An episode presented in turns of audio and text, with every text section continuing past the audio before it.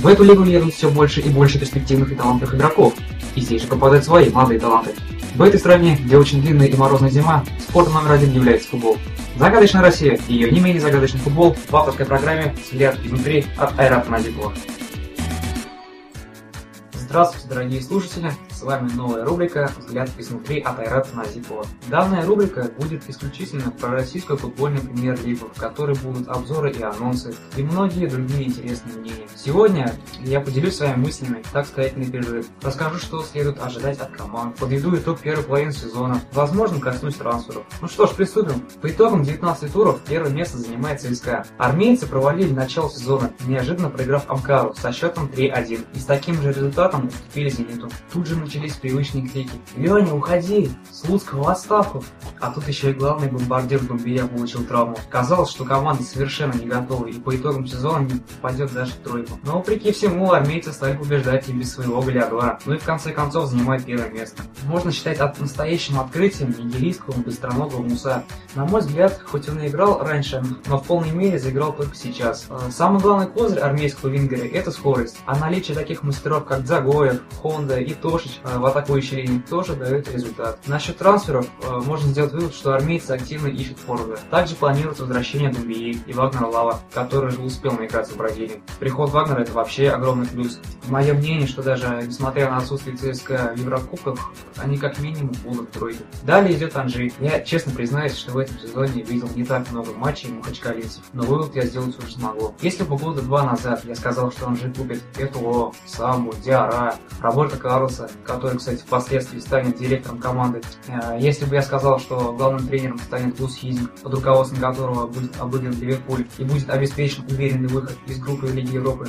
вы бы наверняка погрузили у виска и подумали, ну не дурак ли? Тем не менее, именно все-таки вышло. В этом сезоне Анджей проиграл всего две встречи, оба в гостях. По такому раскладу можно сделать вывод, что Анджей вполне по силам стать чемпионом. Но у меня язык не повернется такое сказать. Подопечный Гус Хизинга с таким составом могли выступить куда лучше. Две ничьи Ростовом, еле вымученная ничья в Черкизово, волевые победы в последних минутах. Но в то же время разгромные победы над Краснодаром, Мордовией. А, лихорадит, конечно, слишком грубое слово для данной команды, но и о стабильности речи не идет. Возможно, здесь сказывается игра э, на три фронта. Мое мнение, для чемпионства Анжей еще сыроват но если сильно постараться, то в тройке призеров он останется. Уверен, что помимо Лосан Диара будут еще громкие приобретения. Замыкает тройка призеров питерский «Зенит», скандальный, нашумевший вокруг своими покупками, проваливший Лигу чемпионов клуб из берегов Невы. Сезон питерцы начали как настоящий действующий чемпион. В первых четырех турах были одержаны все четыре победы с общим счетом 12-1. Однако затем последовала ничья в Махачкале и поражение от Рубина. И после начался переломный момент. В команду пришли новички Халк и Бицин. Тут же начался начался разлад в команде. Отдельная история с Денисовым, который еще и в Гугле отправили вместе с Киржаковым, ну и так далее. А тут еще и физический спад после Евро 2012, в котором участвовала большая часть игроков Зенита. Совокупность таких факторов привело к потере очков. Ну и как итог всего лишь третье место.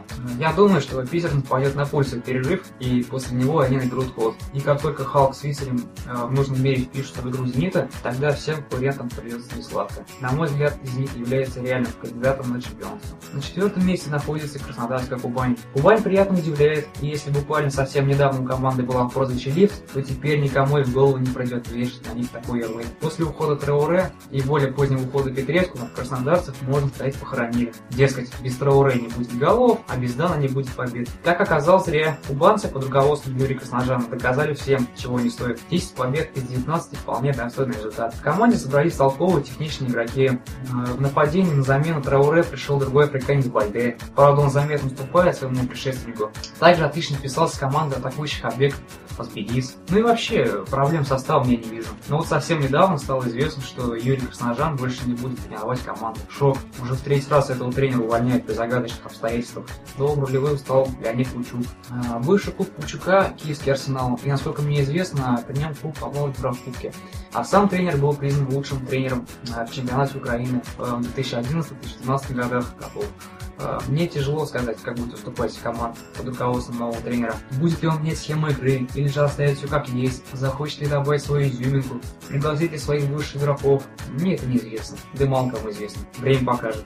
Кстати, он уже ясно дал понять, что у футбола нет шансов бороться за призовые места. На мой взгляд, команда сбавит свой ход и окажется чуть ниже игроков зоны, но восьмерки останется. Пятое место и Грозинский Терек. Еще в прошлом сезоне Рамзан Кадыров делал громкие заявления по поводу трансферов и по поводу намерений достичь высоких результатов. Правда, в том сезоне у команды мало что получалось, и как итог, скромное 11 место. Однако в этом же сезоне Терек удивил, да еще как. К удивлению многих, южане после восьмого тура поднялись на первое место, обыграв в гостях сам питерский «Зенит». А до этого были обыграны команды явно не слабого характера. Но музыка играла недолго, и после этой победы команда начала сдуваться, лишь изредка побеждая команды из второй восьмерки. Терек обеспечил себе пятое место на данный момент. Не могу не похвалить селекцию команды за отличное приобретение в виде бразильского нападающего Айлтона. Это же настоящая находка. Странно, что никто не положил на него глаз после его шикарного выступления в Лиге Чемпионов за кипрский Апоэл. Да и Лебеденко, казавшийся бесполезным в Рубине, заиграл под руководством Станислава Черчесова. Также польский дуэт в виде Комаровский и Рыбуся пришелся к месту. На мой взгляд, такого подъема у Грозинцев уже не будет. И как итог, большая вероятность остаться там же, где сейчас. Если, конечно, жмить ниже.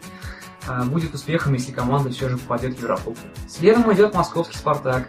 Веселая команда с отсутствием стабильности. Чего у них только не было. И разгромная победа над «Динамо», и еще более разгромное поражение от них же. Полный провал в Лиге Чемпионов, очередная смена тренера, сокрушительная победа над крылья Советов и унизительное поражение от «Зенита» и многое другое. А начал «Спартак» весьма уверенно, победив в первых трех турах с общим счетом 8-2, а затем, встретив сильного соперника, пролетел. Вот так и весь сезон. Очки с аутсайдерами не теряют, а с конкурентами справиться не могут. А ведь такие надежды были возложены на уже бывшего главного тренера Унаи Эмри, возглавлявшего этого испанскую Валенсию. Что только не сулили москвичам с таким тренером. И снова пошли разговоры о второй звезде. Ожидали от тренера очень многого. Но реальность оказалась суровее. Команде отсутствовала дисциплина и коммуникация, а тренер не мог решить эту проблему. Это было отчетливо видно даже в матче с самым принципиальным соперником. Сразу трое игрока не пожали руки тренеру. В свою очередь Эмери не обращал на это внимания. Ну и зря. На тренерский мостик снова вернулся в Валерий Капин и тут же уже вернул систему штрафов. Уже ясно точно, что проблема с дисциплиной в команде больше не возникнет.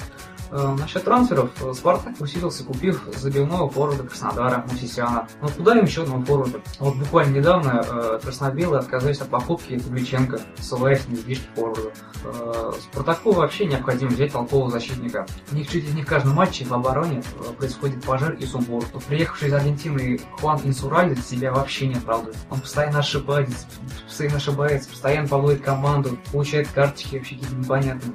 Отличная находка в виде Ромулу, который на данный момент находится в Лазарете. Спартак может побороться за чемпионство, но только не в этом сезоне. Успехом для команды будет попадание хотя бы в тройку, но это уж совсем маловероятно. Хочется задать один вопрос. Валера, верим, какие раньше у вас возникали ассоциации с командой Рубин? Стабильность, надежность, эффективность. Да, все эти характеристики казанцы потеряли в этом сезоне окончательно. К началу сезона все еще не была, не была решена проблема с форвардом. Замена Бухарова и Домингесу все еще не было. Оттуда и потери очков. Нет, форвардов, конечно, брали, но они либо никак не могли вписаться в схему Бердыева, либо адаптироваться к российской лиге, где большинство команд играют под обороны. Ни Медведев, ни Давыдов, ни Мартинс, ни Вальдес не заиграли в Рубине. А ведь нападающие неплохие.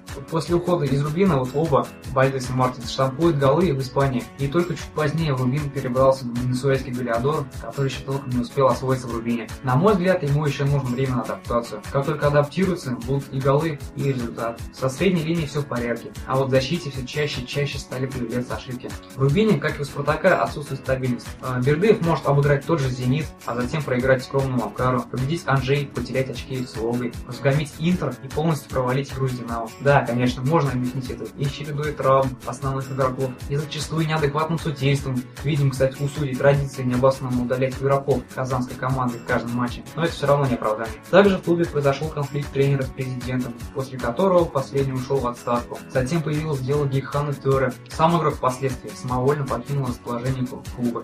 И бог знает, что еще будет. Тут же активно начались разговоры об отставке главного тренера, и это тоже повлияло на ситуацию в команде. Самый главный момент, и на мой взгляд, самый позитивный, это продление контракта с Бердыевым. Я, честно, не понимаю людей, рьяно гонящих его в отставку.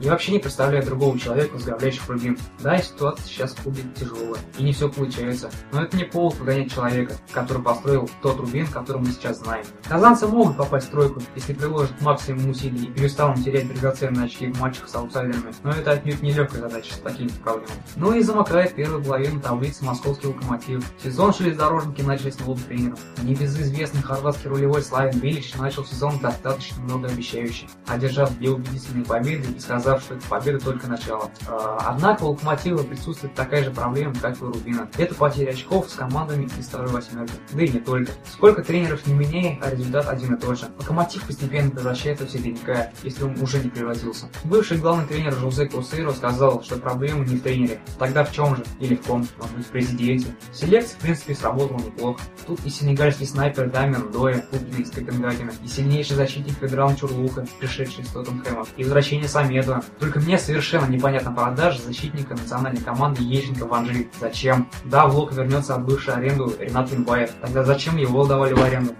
Наверное, есть этому объяснение, но мне о нем неизвестно. Думаю, москвичи к концу сезона будут там же, где и сейчас. Возможно, они поднимутся, но недалеко. Это был обзор команд из первой восьмерки. В ближайшее время я сделаю обзор на вторую восьмерку. А, заходите, слушайте задавайте вопросы. С вами был Айрат Назипов со своим взглядом. Скоро увидимся.